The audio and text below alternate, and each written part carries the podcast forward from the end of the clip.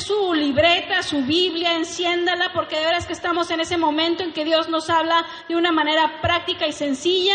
Y de verdad es que el, vamos a presentarle al conferencista del día de hoy. A mí me cae muy bien, me encanta, es, es un hombre especial para, para nosotros como familia, porque es mi esposo. Le presento al doctor Israel Hernández Laurabaqui.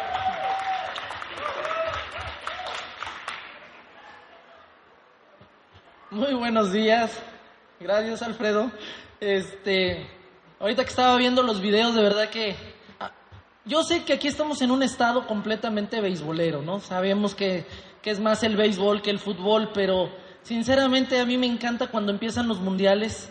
Yo soy tal vez de los que no ve tanto una liga, sino más bien cuando ya empiezan las finales los llego a ver, o cuando este, ahora la final de la Champions también la vi, y sobre todo los mundiales me atraen mucho porque hay juegos muy, muy bonitos, muy, muy padres.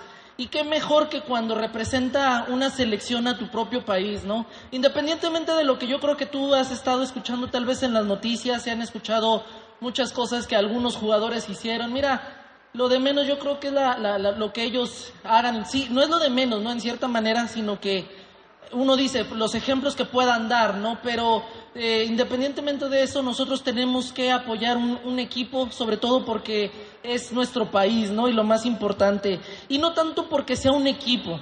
Yo quiero decirte que nosotros somos privilegiados por el hecho de vivir en México.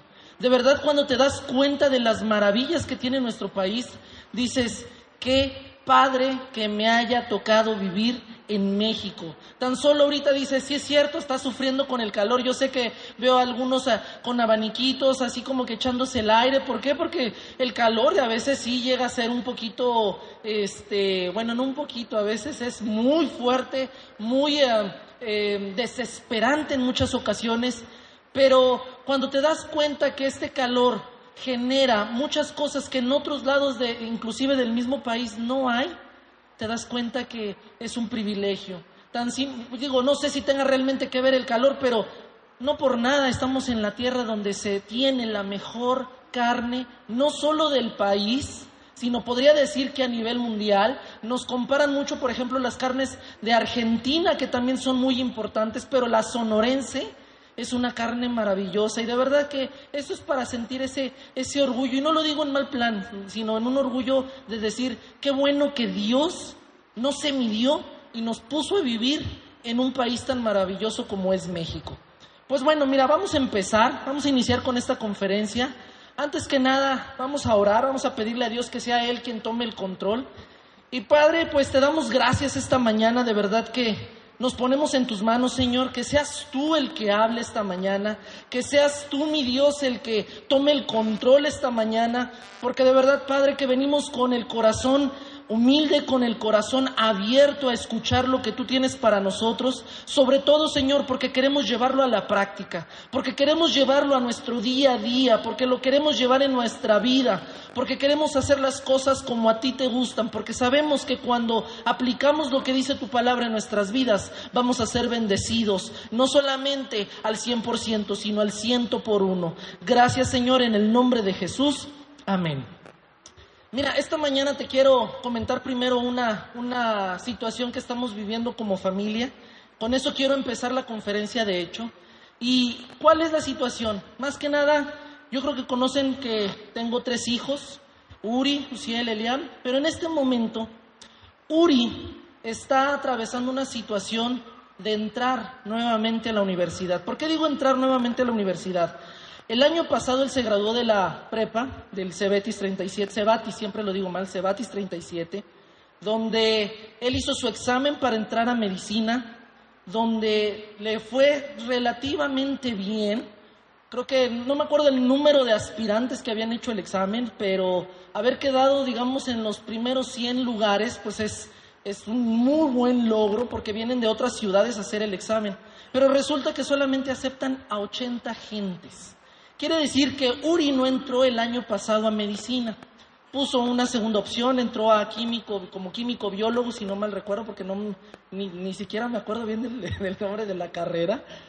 Pero la razón de por qué tal vez no me he aprendido el nombre bien de la carrera es porque no es eh, el objetivo de mi hijo. Su objetivo es entrar a medicina. Si te preguntas tal vez como papá médico, posiblemente lo está queriendo llevar a ser médico, no. A lo mejor sí he sido una influencia para él. ¿Por qué? Pues porque ve en casa que el papá es médico, porque anda en los hospitales, porque anda en consultorio, porque anda en todo en ese ambiente y tal vez eso sí lo influenció. Pero que yo directamente le diga, vas a ser médico, nunca. Él decidió ser médico. Él quiere ser médico. Dice que quiere ser cirujano plástico. Vamos a ver, a ver, vamos a ver. Porque yo decía al principio que quería ser cardiólogo y terminé siendo ginecólogo. Entonces, a veces hasta que uno realmente está ahí se da uno cuenta, pero yo creo que a muchos nos convendría que fuera cirujano plástico, ¿no? Yo creo que a lo mejor tú ves que mis ojos son medio rasgados, a lo mejor le pido que me los haga un poquito redondos o no sé, a ver qué, qué sale, ¿no? Entonces, él hace ese examen, no, no, no, sí lo pasa, pero no queda con los aspirantes. Y la verdad es que cuando salió el resultado, nosotros estábamos como que, híjole, pues salió tal número, no recuerdo el número, pero salió tal número, pues puede que sí quede, puede que no. Y a la hora de la hora realmente estábamos más inclinados a que no iba a quedar por, por más o menos los promedios de, del examen que estaban quedando. Y sí, efectivamente no quedó.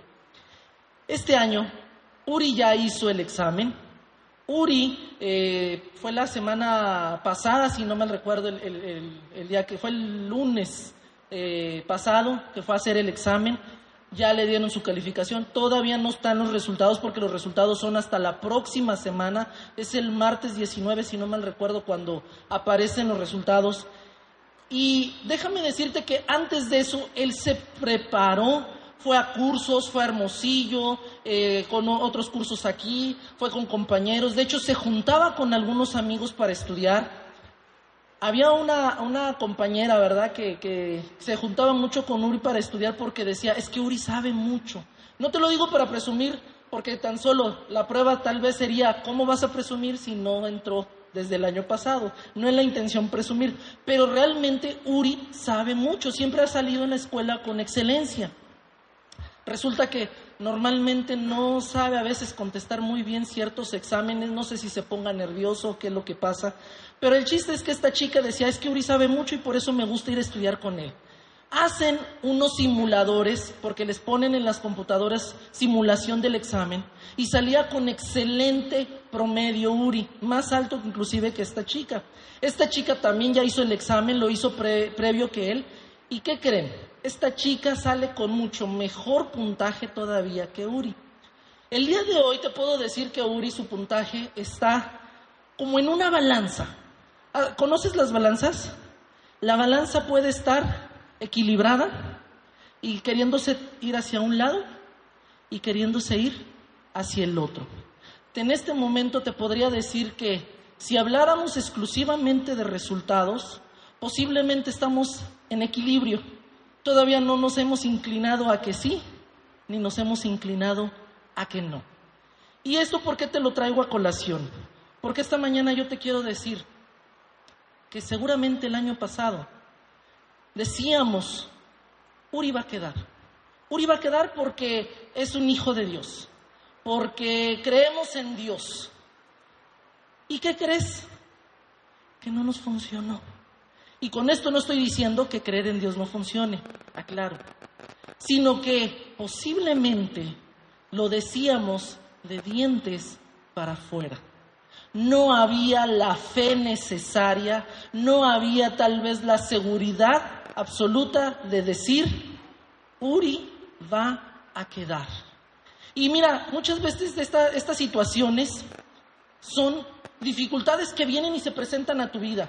Tal vez ahorita tú digas, ay, realmente tú lo ves eso como una dificultad, cuando al final de cuentas él ya está, acaba de terminar el primer año de químico biólogo y, que, y terminó bien. De hecho, hay una materia donde una maestra es muy exigente y a pesar de que es muy exigente y que a lo mejor en números uno no, esperábamos, el, este, a lo mejor no sacó el 10 como tal, pero de toda la generación fue el más alto. Quiere decir que terminó bien él ya tiene un lugar asegurado. Y por eso podríamos pensar, ¿eso es problema? Bueno, tal vez en este momento para mi familia, para Uri, para mi esposa y para mí, sí lo es. Tal vez eh, no es a lo mejor un problema tan grande, tan serio como a lo mejor tú estás viviendo alguno, pero te puedo decir que no es el único problema que hemos vivido. Hemos vivido problemas de verdad imposibles, problemas difíciles, problemas donde hemos visto una situación que tal vez a veces no hay inclusive ni esperanza. Un ejemplo de ello, para ponerte rápido en contexto que, que, hemos vivido esas situaciones, lo vivimos como cuando alguna vez estuve en un problema legal, o lo vivimos cuando Uciel, mi segundo hijo, tenía una enfermedad que decían que prácticamente, prácticamente era incurable. Imagínate que le dicen, te dan la noticia de que uno de tus hijos tiene una enfermedad que es prácticamente incurable, pues tú dices, ah, caray, es un imposible que voy a enfrentar, es, una, es un reto, es una dificultad. Y de verdad que eso es lo que muchos de nosotros estamos enfrentando este día, en este mes, en este año, en esta situación tal vez. Pero te quiero llevar a un pasaje bíblico donde podemos ejemplificar que un pueblo entero vivió la misma situación, de verse de frente ante un problema muy difícil, ante una situación que tal vez podría ser inclusive imposible. Si me acompañas vamos a leer Josué 6, versos del 1 al 5. Te lo repito, es Josué 6, versos del 1 al 5.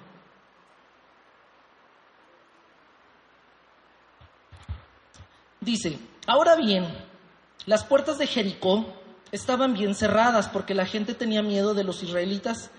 A nadie se le permitía entrar ni salir. Pero el Señor le dijo a Josué, te he entregado Jericó a su rey y a todos sus guerreros fuertes. Tú y tus hombres de guerra marcharán alrededor de la ciudad una vez al día durante seis días. Siete sacerdotes caminarán delante del arca cada uno llevará un cuerno de carnero. El séptimo día marcharán alrededor de la ciudad siete veces, mientras los sacerdotes tocan los cuernos. Cuando oigas a los sacerdotes dar un toque prolongado con los cuernos de carnero, haz que todo el pueblo grite lo más fuerte que pueda. Entonces los muros de la ciudad se derrumbarán y el pueblo irá directo a atacar la ciudad. Y mira, yo creo que todos conocemos esta historia, ¿no? La historia de, Jericó, de las murallas y todo eso. Pero te voy a poner también en contexto un poquito. Previamente el pueblo de Israel estaba siendo esclavizado en Egipto. Eran gente que estaba, obviamente al ser esclavos no te tratan muy bien, te tratan de lo peor. ¿Por qué? Porque no eres ni siquiera trabajador de alguien, no eres un trabajador de una empresa, no estás por pago, sino que eres esclavo. Eso es lo que estaba viviendo el pueblo de Israel en ese tiempo. ¿Y qué sucedió? Que había dificultades, había situaciones que yo creo que tú y yo no queremos vivir. Pero también te puedo decir algo. Muchos de nosotros, tú y yo, tal vez todavía estamos viviendo en alguna esclavitud como el pueblo de Israel y que tenemos que dejar atrás. En esa época, el, el que fue instituido como líder para sacar de, la esclavitud a la libertad fue Moisés, lo instituyó Dios. En este momento te puedo decir y te puedo adelantar que tenemos alguien que ya nos lleva de la esclavitud a la libertad que es Jesús. Eso es algo bien maravilloso. Pero mientras eso sucedía con el pueblo de Israel, quien llevó o quien fue la figura para sacar de la esclavitud a Israel fue Moisés.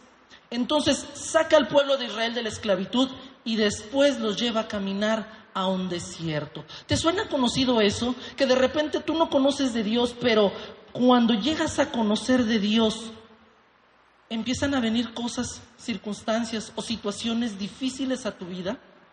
El pueblo de Israel, imagínatelo, sale de la esclavitud y lo primero que pisa es el desierto. Y por eso muchos se desilusionaron, muchos empezaron a decir, estábamos mejor en la esclavitud, porque ahí cuando menos me maltrataban, me golpeaban, me latigaban, pero tenía a lo mejor alimento, de vez en cuando tenía agua, y ahorita me están llevando por un desierto donde tal vez no hay alimento, donde no hay agua, donde no hay una sombra, y, y dices, ¿de qué se trata esto? Pero los que permanecieron y confiaron en Dios, atravesaron el desierto. Y cuando atravesaron el desierto, llegaron a un pueblo que se llama Jericó.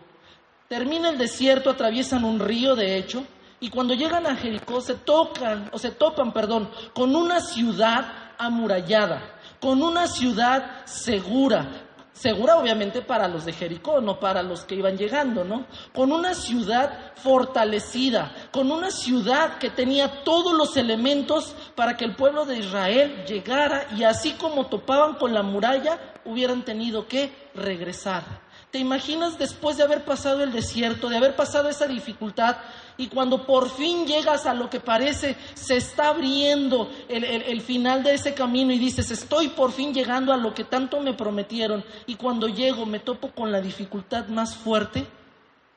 Nos pasa a cada uno de nosotros, nos pasa seguido, nos pasa porque vienen muchas circunstancias. Primero, porque Dios viene y nos da la libertad. Pero para poder madurar muchas veces, para poder entender muchas cosas, tenemos que pasar un poco por el desierto. Pero ya que maduramos, vienen las pruebas. Las pruebas como, la, como Jericó, que tienes que superarla. El detalle es que nos sucede mucho que empezamos a ver esa prueba y la vemos como algo imposible, como un reto muy grande, como un reto con mucha dificultad, con un reto que dices, tal vez no lo, no lo puedo conseguir, tal vez no voy a conseguir que se derrumbe las murallas, que se derrumbe las situaciones. Por eso esta mañana yo te decía hace, hace un momento de la historia de Uri.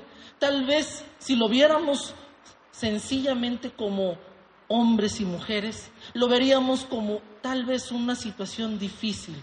¿Por qué? No se trata nada más de un examen. Tú y yo sabemos desafortunadamente que existen muchas cosas y que hay mucha gente que tal vez también entra a una universidad porque conoce a alguien, porque consiguió que le movieran ahí al, examen, porque es amigo de fulanito y cosas así. De hecho, déjame decirte que el año pasado eso lo vimos. Gente que tenía menor cantidad de promedio que Uri, tanto el examen como lo que traía de la prepa, resulta que terminó quedando en medicina, en la universidad. Y tú dices, ¿cómo le hizo? Creo que todos sabemos, ¿no? Por eso es que eh, eh, para nosotros se ha puesto esa situación difícil. Obviamente no es la única. Créeme que tengo en mi vida, en la vida de mi esposa, en la vida de mi familia, tenemos muchas pruebas, vienen muchas situaciones, muchos retos, pero ahorita el, el reto más, más cercano, el reto que tenemos de frente es eso. Y tal vez te digo, como humanos podríamos decir, es difícil, tal vez no sé si lo vamos a conseguir, porque te voy a decir algo. Él es el que hizo el examen, Él es el que está estudiando, pero ¿cuántos me podrán decir que son papás, que el papá no interviene y está orando y está pidiendo y está sufriendo y está diciendo que mi hijo quede? Porque cuando tu hijo se desilusiona, tú te desilusionas. Cuando tu hijo sufre, tú sufres. Cuando tu hijo, al contrario también, cuando tu hijo triunfa, tú sientes ese triunfo. Cuando tu hijo avanza, sientes que tú avanzaste. No es que estemos viviendo su vida, simplemente que como padres sentimos todo eso. Por eso es que se ha vuelto algo, una situación de momento, y, a, este, a este día una situación de un reto por superar. Pero mira, dentro de esta situación podemos ver algo. ¿Por qué muchas veces no funcionan las cosas? ¿Por qué muchas veces no podemos derrocar Jericó? ¿Por qué muchas veces, a pesar de que lo que nos pasó a nosotros el año pasado, de tal vez decir que creíamos en Dios, que siempre hemos creído, por supuesto, pero a veces nos falta esa seguridad. Y curiosamente, esta semana en la oración matutina, nuestro director llevó dos versículos que los vamos a mencionar ahorita. Dos versículos donde hablaba de la fe y de la seguridad. Si me acompañas rápidamente a Marcos capítulo 11, verso 24. Marcos 11, verso 24 dice, por eso les digo, crean que ya han recibido todo lo que estén pidiendo en oración y lo obtendrán. Nuevamente lo repito, por eso les digo, crean que ya han recibido todo lo que estén pidiendo en oración y lo obtendrán. Pero ahí viene también otro versículo, Santiago 1.6.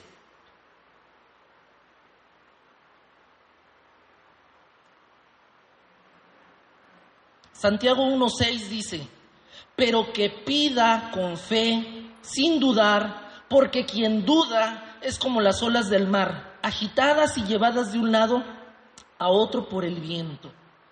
Tal vez en ese momento ni Uri, ni Liliana, ni yo tuvimos la seguridad que dice la palabra. Tal vez nada más lo decíamos que sí teníamos fe y tenemos fe en muchas cosas y, hemos superado muchas pruebas, pero tal vez en ese momento tuvimos esa duda. Y esa duda dice muy claro ahí que cuando uno duda es como las olas del mar. Y mira, ahorita decíamos que qué bendición de vivir en México.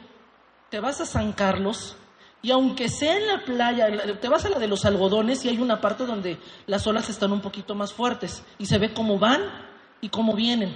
Pero aunque te vayas, hay, hay playas, yo me acuerdo que íbamos a una debajo del mirador, si no mal recuerdo, aunque había muchas piedritas, nos gustaba porque el agua era muy tranquila. Pero aunque fuera el agua muy tranquila, las olas siguen moviéndose. Iban, venían, iban, venían.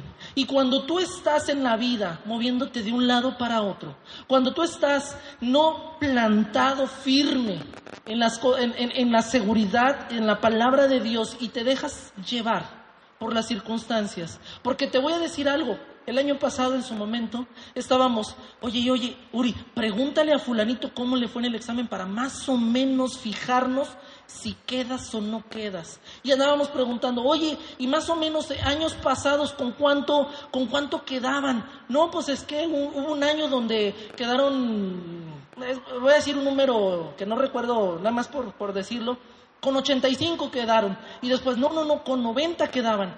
Y así no la llevábamos. ¿Qué pasaba? Nos estábamos moviendo como el agua, como las olas del mar. Nos dejábamos llevar por lo que tal vez alguien decía, por lo que tal vez decía otro. No, no, no, es que sí, yo creo que sí queda. No, es que yo creo que no quedó. Y así no la llevamos.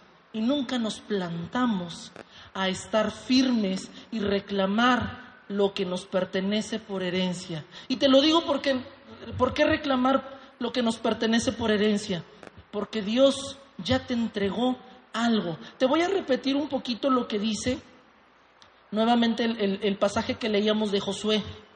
Dice que Dios le entregó Jericó a su rey y a sus guerreros fuertes. Es decir, Dios ya había dicho que ya se lo había entregado. Lo mismo con nosotros. Tal vez tú dices, Señor, tengo cáncer y me dejo llevar un poquito por lo que dicen, pues por acá dicen que si tomo esto, me funciona. Por acá dicen que si tomo aquello, me funciona. Me dijeron que en mi caso tengo triglicéridos y, colesterol. Pues decían que con el alpiste, digo, es bueno, pero que con el alpiste, y ahí te crees con el alpiste. Bueno, es que dicen que si, que si tomas nopales, con eso también. No estoy diciendo que sea malo el alpiste o el nopal, no, de hecho sí es bueno, pero te dejas llevar, te dejas mover cuando en realidad te debes de plantar y decir, Señor, tú ya me entregaste la sanidad. Señor, tú ya dijiste que soy sano porque tú, Señor Jesús, moriste en la cruz y te llevaste toda enfermedad y arrancaste cualquier cosa que me pueda estar haciendo daño a mí, a mi vida y a mi familia.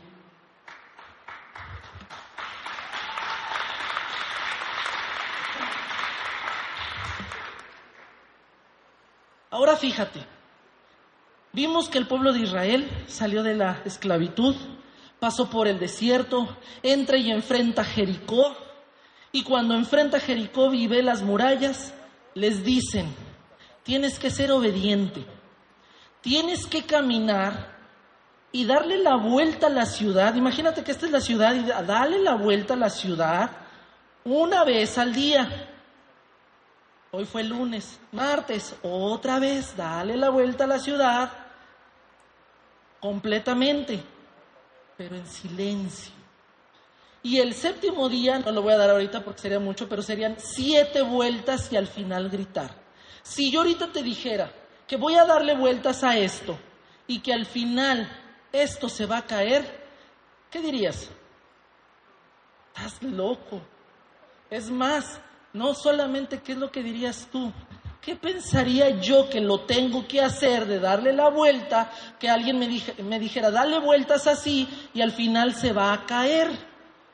Pues el que me lo está diciendo está zafado, se le salió el tornillo, la tuerca, los remaches y todo lo que se le pueda zafar, porque qué locura. Pero resulta que el pueblo de Israel obedeció.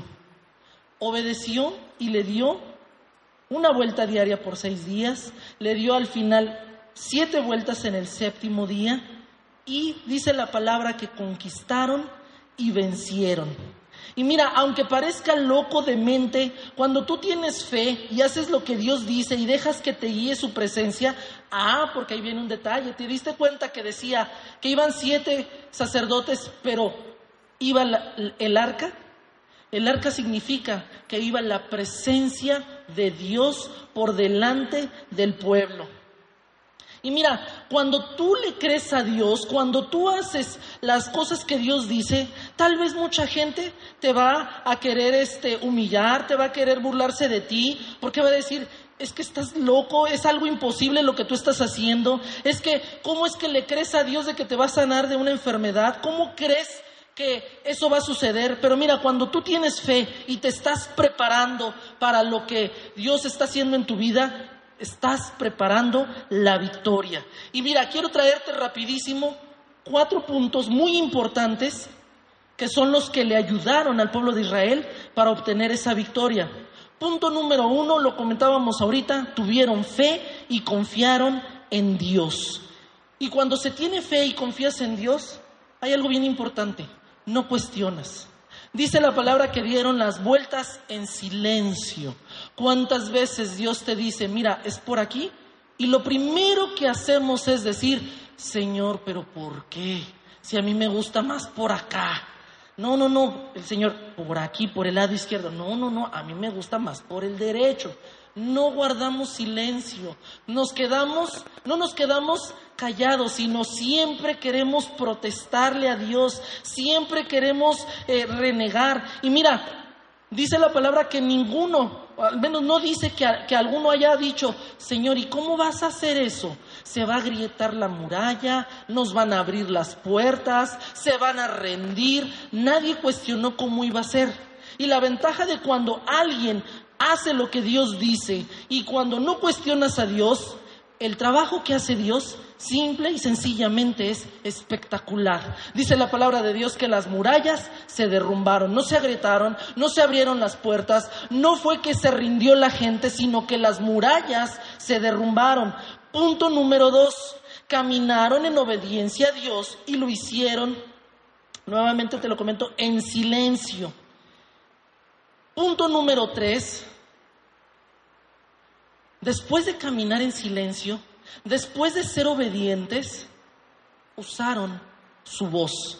Y va relacionado con eso. Te acabo de decir que cuando usaron su voz, no la usaron para reclamar, no la usaron para decir, ¿por qué por aquí? ¿O por qué vamos a dar una vuelta un día y al último tienen que ser siete? O no, no reclamaron, ¿por qué tiene que ir el arca adelante y por qué nosotros atrás? No reclamaron nada. Pero cuando ocuparon su voz, fue para gritar y hacerse escuchar. Y dice la palabra de Dios ahí que de repente, cuando gritaron, los muros se cayeron. Cuando gritaron, de repente todo se vino abajo y empezaron a conquistar Jericó. Dice que después de obedecer a Dios, su grito fue de victoria, su grito fue de alabanza, su grito fue de adoración a Dios. Tu grito tiene que ser en esta vida para honrar la victoria que Dios está entregando para ti, para tus generaciones, porque podrás tener aún cadenas, podrás aún ser, llegar a ser esclavo, pero te puedo decir que vas a tener labios, que vas a tener una boca, con lo cual tú puedes declarar que esas cadenas se rompen, con lo que puedes tú declarar que todo problema se viene abajo, con lo cual tú puedes declarar salvación para tus hijos. Tal vez ahorita te ponía el ejemplo de Uri, pero tal vez tengas en casa una situación más grave que, que lo que nosotros tenemos. Tal vez tienes un hijo en, en algún vicio, en alguna drogadicción. Puedes echar abajo eso. ¿Por qué? Porque estás declarando con tu boca que Dios es el que obtiene la victoria. Mira, la palabra de Dios dice que al gritar las murallas cayeron. Me imagino unos cimientos temblando. ¿Te, ¿Te, imaginas? Mira, a lo mejor nosotros no estamos tan acostumbrados a los temblores. A mí me tocó en la Ciudad de México. Pero los que vivimos aquí, no es como que el común. Pero hace poco hubo un temblor, no me acuerdo si fueron como 10, 15 segundos lo que duró. Pero a todos nos asustó porque nos movió todo. Decía Liliana, sentí que la cama brincaba, porque le tocó, ella estaba en la cama y le brincó literalmente la cama y se paró de la cama porque la cama brincó en ese momento. A mí me tocó estar en el hospital y me acuerdo que empezó como a brincar el, piso, estaba yo en, un piso de, eh, no en planta baja, sino ya, no me acuerdo el, número del piso, pero estaba en, uno del edificio, empezó a brincar y se sacudió te entra terror, te entra temor tal vez, pero imagínate que eso mismo sucede, pero de a de veras para derrumbar no edificios, sino el problema que te está atacando, el problema que quiere amenazar a ti y a tu familia. Y viene un cuarto punto, bien importante. En la palabra de Dios no dice que Josué gritó solo, o no dice que los sacerdotes gritaron solos dice que todo el pueblo gritó. Entonces el cuarto punto le vamos a poner unidad. Y es importante que sepamos que la unidad viene de Dios, porque Dios, sabemos que Dios son tres, Padre, Hijo y Espíritu Santo, pero cuando los has visto actuar separados, cuando han actuado eh, independientes, siempre actúan juntos, siempre actúan en unidad. ¿Por qué? Porque en la unidad hay victoria, porque en la unidad hay gozo, hay bendición, hay amor. En la unidad está el Espíritu de Dios. Y dice la palabra que donde está el Espíritu de Dios hay libertad. Cuando estés enfrentando cualquier reto, cualquier prueba, cualquier situación, cualquier cosa que venga a tu vida, tienes que hacerlo en unidad. Y retomando ese ejemplo que te acabo de decir de Uri, Ahora yo te puedo decir que Liliana y yo estamos en unidad orando día y noche porque Uri quede en la universidad. Ahora que sé que estamos haciéndolo en unidad, ahora que sé que tengo que hacerlo con seguridad, no dejándome llevar por las olas, no dejándome llevar por la duda, sino plantado en la confianza y en la fe de Dios, hoy puedo decir que el día martes 19 de junio estamos recibiendo el resultado de Uri que dice que queda en medicina. Y no lo digo pensando solamente en por decirlo, sino hoy te puedo decir que esa es la seguridad que tenemos en Dios, que Uri ya quedó. Y de verdad que es importante saber que la unidad es algo maravilloso, porque no nada más queda en el examen de Uri. En la unidad tenemos que saber que también hay salvación. Dice la palabra de Dios que la salvación es individual, porque cada uno de nosotros tenemos que confesar nuestros pecados a Dios y tenemos que aceptarlo en nuestro corazón. Pero también dice la palabra de Dios que puede ser en unidad, no solamente individual, porque en la palabra de Dios dice que podrás, si tú aceptas a Dios, serás salvo tú y toda tu casa. No dice, vas a ser salvo tú, pero tienes que estar en unidad. ¿Por qué no siempre funciona? Porque tal vez nos hace falta unirnos. Tal vez nos hace falta estar más pegados. Y pegados no me refiero eh, estrictamente en lo físico, sino verdaderamente en una unidad en Dios. Tal vez la persona de tu casa que no conoce de Dios, en ese momento no puede estar en unidad contigo. Pero los que sí ya han conocido de Dios pueden estar en unidad para estar orando para que esa persona conozca de Dios y se cumpla la palabra de que va a ser salvo. Y tal vez a lo mejor no son dos o tres los que estén en tu casa. A lo mejor tú eres el único que conoce de Dios. Y, tu pregunta sería, ¿y entonces en unidad con quién? No te preocupes, tienes con tres que puedes estar unido. Padre, Hijo y Espíritu Santo. Así es que nunca estás solo, siempre puedes estar en esa unidad. Y mira, créeme, vas a poder ser salvo tú y toda tu casa, pero no nada más es la unidad, sino, decíamos hace un momento, unidad y fe. Hoy realmente podemos dejar toda duda de lado, hoy nos podemos plantar en fe, hoy de verdad que podemos estar obedeciendo a Dios y dejando que Él sea quien vaya al frente de todo, sin importar lo loco que parezca, sin importar el tamaño del problema o el reto. Después de estar en silencio en tu, en tu habitación, tal vez orando por cualquier situación, si tú obedeces a Dios, puedes empezar a utilizar tu boca, pero para gritar, para decir soy salvo, para decir soy perdonado, para decir soy libre, soy victorioso, soy triunfador, soy más que vencedor, soy hijo de Dios y heredero de su palabra y por tanto soy heredero de lo que Él creó para nuestra vida. Y mira, que cuando tú empiezas a declarar todo eso, cuando tú empiezas a creer, cuando tú te plantas firme y estás seguro de lo que Dios está haciendo en tu vida, no hay cadena que se resista, no hay muralla que se resista, las cadenas vienen, se rompen, las murallas se derrumban y empiezas a vencer, empiezas a triunfar, empiezas a, obtener lo que dice la palabra de Dios, que es la riqueza, la honra y la vida. Porque tal vez muchas veces en nuestras vidas hemos visto que dices, ok, sí, empiezo a entender muchas cosas, pero ¿y la riqueza dónde está? Mi bolsa está vacía, en mi pantalón, mira, está vacía y dices, ¿dónde? ¿Dónde está la riqueza? Pero cuando realmente te plantas en Dios y confías en Él, empiezan a venir las bendiciones. No necesariamente va a ser dinero, pero muchas veces es lo que ocupamos en esta vida, porque con dinero también se tiene que comprar muchas cosas. Y mira, el hecho de que no siempre es con dinero no significa que no va a ser con dinero. Vamos a ser bendecidos con dinero, vamos a ser bendecidos con propiedades, vamos a ser bendecidos no, nada más en lo económico, sino también en lo espiritual, porque vas a poder tener descendencia. Muchas veces, o mejor dicho, cuántas veces hemos querido tener descendencia y no hemos podido tenerla, pero ahí está la bendición de Dios. En ese momento tal vez no es económica, pero sí es una bendición de descendencia, de hijos, de multitudes. Abraham fue bendecido. ¿Te acuerdas cuando tuvo un hijo que fue Isaac? Y, y antes de que lo tuviera, Dios le dijo, tu descendencia va a ser como las estrellas del cielo o como la arena del mar, incontable. Pero después también Abraham nos dimos cuenta que extendió sus, sus, tiendas, tenía territorios, tenía ganado, tenía poder económico también. La bendición viene completa, viene en economía, viene en familia, viene en honra. Y mira, de verdad que últimamente nos ha estado pasando muchas cosas. Un ejemplo de ello pasó esta semana en el consultorio. Llegó una nueva paciente no me conocía, entró, se consultó, se fue, gracias a Dios, muy contenta, pero cuando sale, entra un familiar antes de que llegara otra paciente. Doctor, doctor, no le vengo a quitar tiempo, nada más quiero decirle que qué bueno que ya lo encontré. Yo soy la tía de la paciente que acaba de ver. A mí me atendía en el seguro, como ya sé que no atiende porque por mi trabajo ahora es diferente, Dice, no sabía dónde estaba y qué bueno que lo encontré porque de verdad que lo quiero mucho. Usted llevó mi embarazo hace como siete años, algo así.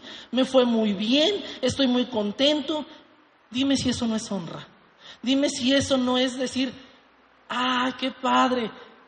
¿Y tú crees realmente que es porque uno es bueno no, tampoco me voy a echar tierra. No quiere decir que no sea bueno. Pero te das cuenta que cuando haces las cosas poniendo a Dios en primer lugar, las cosas empiezan a salir bien. Las cosas empiezan a darte eh, esa riqueza, esa honra y esa vida.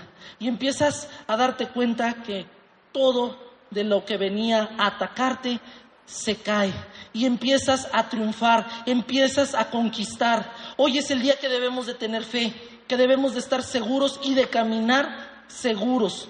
Y mira, algo bien importante que me impresionó. Cuando estábamos leyendo ese pasaje, dice que Jericó estaba encerrada. Y es cierto, si tienes unas murallas fuertes, te encierras para defenderte. Pero no dice que estaba encerrada para defenderse, dice que estaba encerrada porque tenían miedo del pueblo de Israel. Tus pruebas, por imposibles que parezcan, tus pruebas, por difíciles que sean, los retos que sean tal vez casi inalcanzables, cuando saben que eres tú, y no porque seas tú, sino por quien viene de frente, enfrente de ti, perdón, tiemblan, tienen miedo. El enemigo siempre va a tener miedo porque saben que va Dios frente a ti. ¿Por qué temblaba el pueblo de Israel? Dice su palabra que la gente de Jericó, cuando, eh, en otra historia, pero tiene relación, que era la, la prostituta Raab, les dice a los espías, es que el pueblo tiene miedo porque ha escuchado de ustedes. Ha escuchado lo que Dios hizo, escuchó cuando les abrió el mar, escuchó, eh, escuchamos cuando se abrió el río, escuchamos lo que pasó con los amorreos, escuchamos lo que pasó con los otros pueblos que quisieron hacerles daño y vimos que Dios va con ustedes y vimos lo que Dios es capaz de hacer por defenderlos a ustedes. Jericó estaba encerrada por miedo a Dios. ¿Y saben por qué tenían miedo a Dios? No es tenerle miedo a Dios. Nosotros no vamos a tenerle miedo a Dios, sino todo el pecado, todas las dificultades, todo lo que se opone a Dios es lo que verdaderamente le puede tener miedo a Dios, porque sabe que Dios va de frente, enfrente de nosotros y nos va abriendo camino. Y no hay obstáculo que se pueda poner en el paso donde va caminando Dios. No vas caminando solo, va Dios delante de ti. Y así haya una muralla, así haya un mar, así haya un río, así haya una montaña, así haya, así exista un problema, así exista lo que exista, lo que esté enfrente, si va Dios caminando frente a ti y va abriendo camino, todo eso se va a derrumbar y los problemas se van a hacer un lado y tú vas a obtener la victoria. Por eso es importante que se escuche siempre la fama de Dios.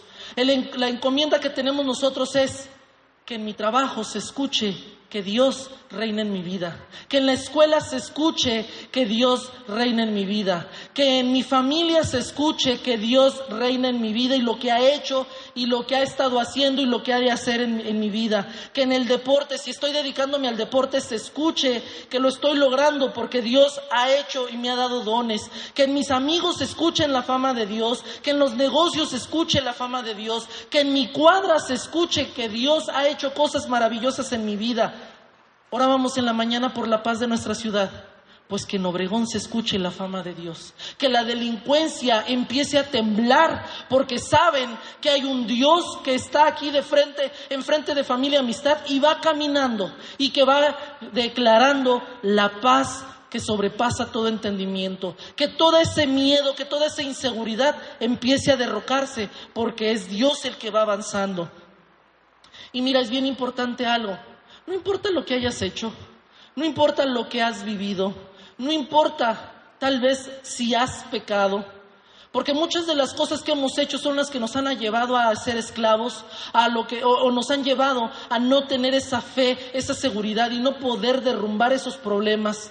No importa lo que hayas hecho, lo importante es que sepas hoy que hay alguien que ya pagó por ti, lo importante de hoy es que sepas que Jesús es el único que puede justificar cualquier problema, cualquier pecado, cualquier situación que tú hayas hecho y Él va a venir a liberarte de esas cadenas del pecado. Él va a venir a fortalecerte y a llevarte a una madurez. Tal vez tengas que pasar por un desierto, sí, pero siempre vas a ir de la mano de Dios. Dice la, palabra de Dios que el pueblo llevaba una nube en las mañanas que le atajaba el sol pero en la noche también esa nube se volvía de fuego para seguir iluminando el camino. Así es que el pueblo nunca fue solo. Y cuando vengan las pruebas, Dios siempre va a venir frente a ti, siempre va a estar delante de ti, llevándote a que superes esa, esa prueba. Y ahora es donde puedo entender que dice la palabra que somos más que vencedores, porque en realidad el que va venciendo es Dios. Y por eso cuando tú llegas y heredas lo que Él ya ganó, eres más que vencedor. Empiezas a obtener esa herencia que solamente Dios te puede dar. Así es que hoy tenemos que ser obedientes. Hoy tenemos que abrir nuestra boca. Hoy tenemos que usar nuestra boca, no para cuestionar a Dios, sino para alabar a Dios, sino para darle gracias a Dios, para declarar la victoria de Dios en nuestra vida. Hoy tenemos que gritar muy fuerte con nuestra boca, porque de repente y así lo dice la palabra, de repente las cadenas y las murallas se han de derrumbar. Si esta mañana de verdad tu problema, como te dije, a lo mejor el mío, el inmediato, es una tontera tal vez el pensar de una escuela, pero tú tal vez tengas el problema de una enfermedad, tal vez el problema que tengas de frente, tu Jericó sea como te decía hace rato, un hijo que está en, drogadicción, un hijo que está en alcoholismo, en rebeldía, en problemas de sexualidad. Tal vez es una situación con tu esposo, con tu esposa, tal vez es alguna parte con tu papá, con tu mamá, tal vez estás endeudado y no sabes cómo pagarlo y, ves que es una muralla enorme, tal vez eres tú mismo el que está en una, en una situación de, de, un vicio, tal vez pornografía, tal vez homosexualidad, lo que sea. Esta mañana yo te invito a que te pongas de pie y que de verdad ocupemos nuestra boca para declarar libertad en nuestra vida, para declarar que Jesús es el Señor y para aceptarlo en nuestro corazón y para decir que la victoria ya la tenemos, que Él es quien ya peleó y que por su gracia ahora podemos obtener esa libertad, que por su gracia las cadenas son rotas ya, que por su gracia las murallas empiezan a temblar y se derrumban, porque es el avance de Dios delante de, de nosotros. Y Él es el que va haciendo ese camino y lo va a hacer de manera espectacular, porque vas a darte cuenta cómo todos esos problemas se van a derrumbar y tú vas a obtener la victoria.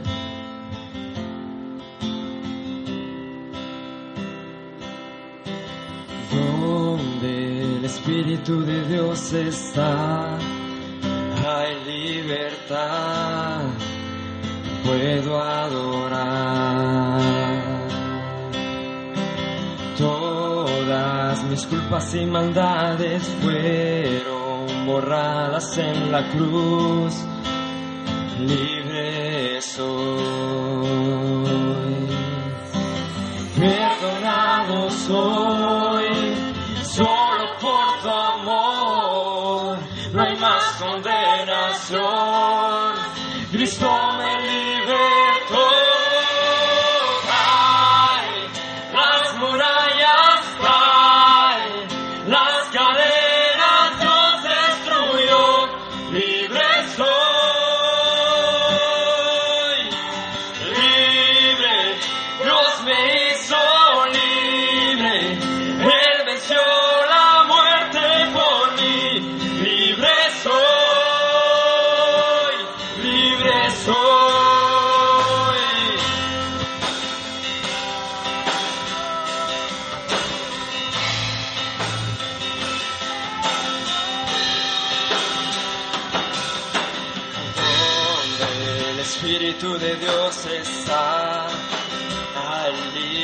Libertad, puedo adorar.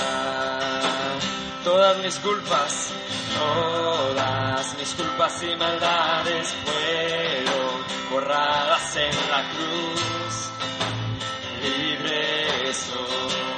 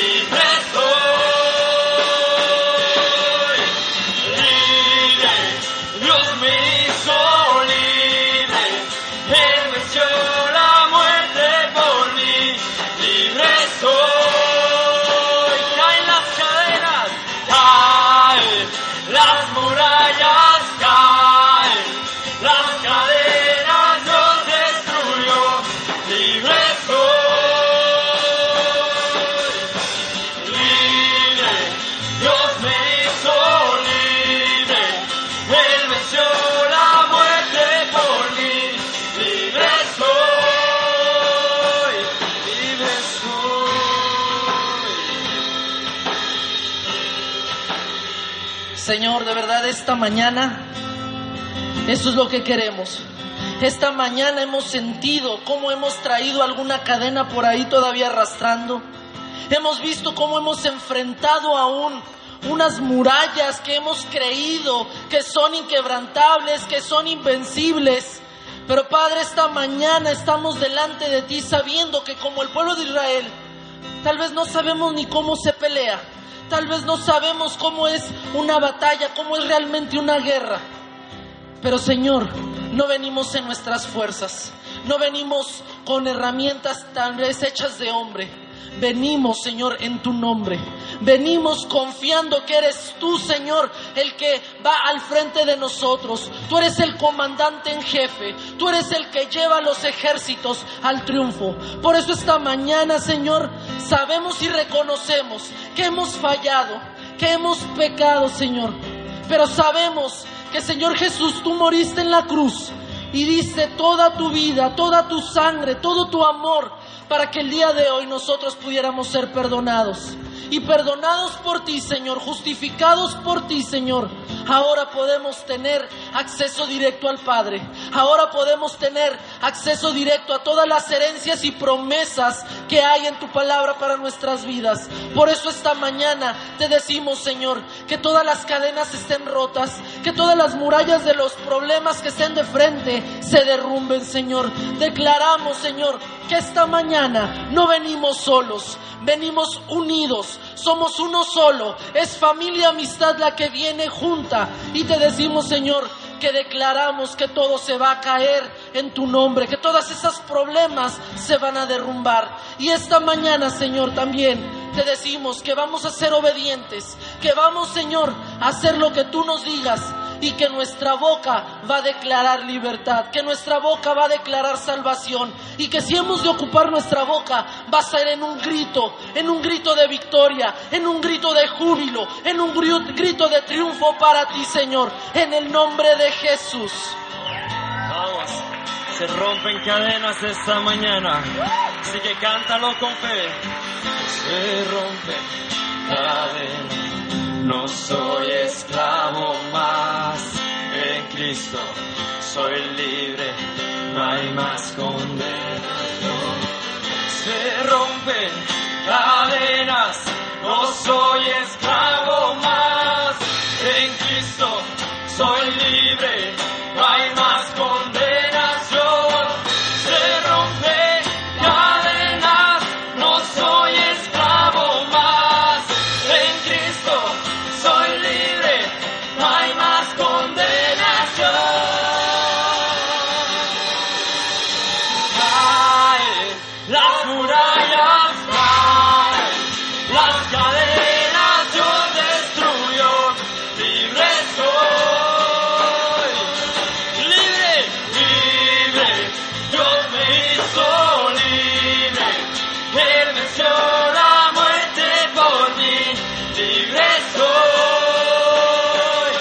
rompen cadenas, se rompen cadenas, no soy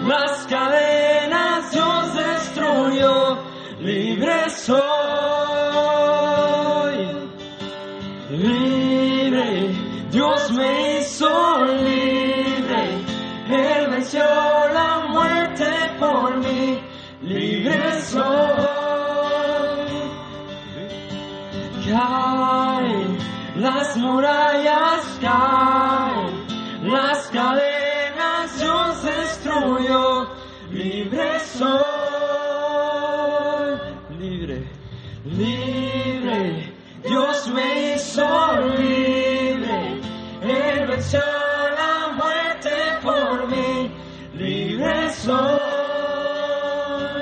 libre soy.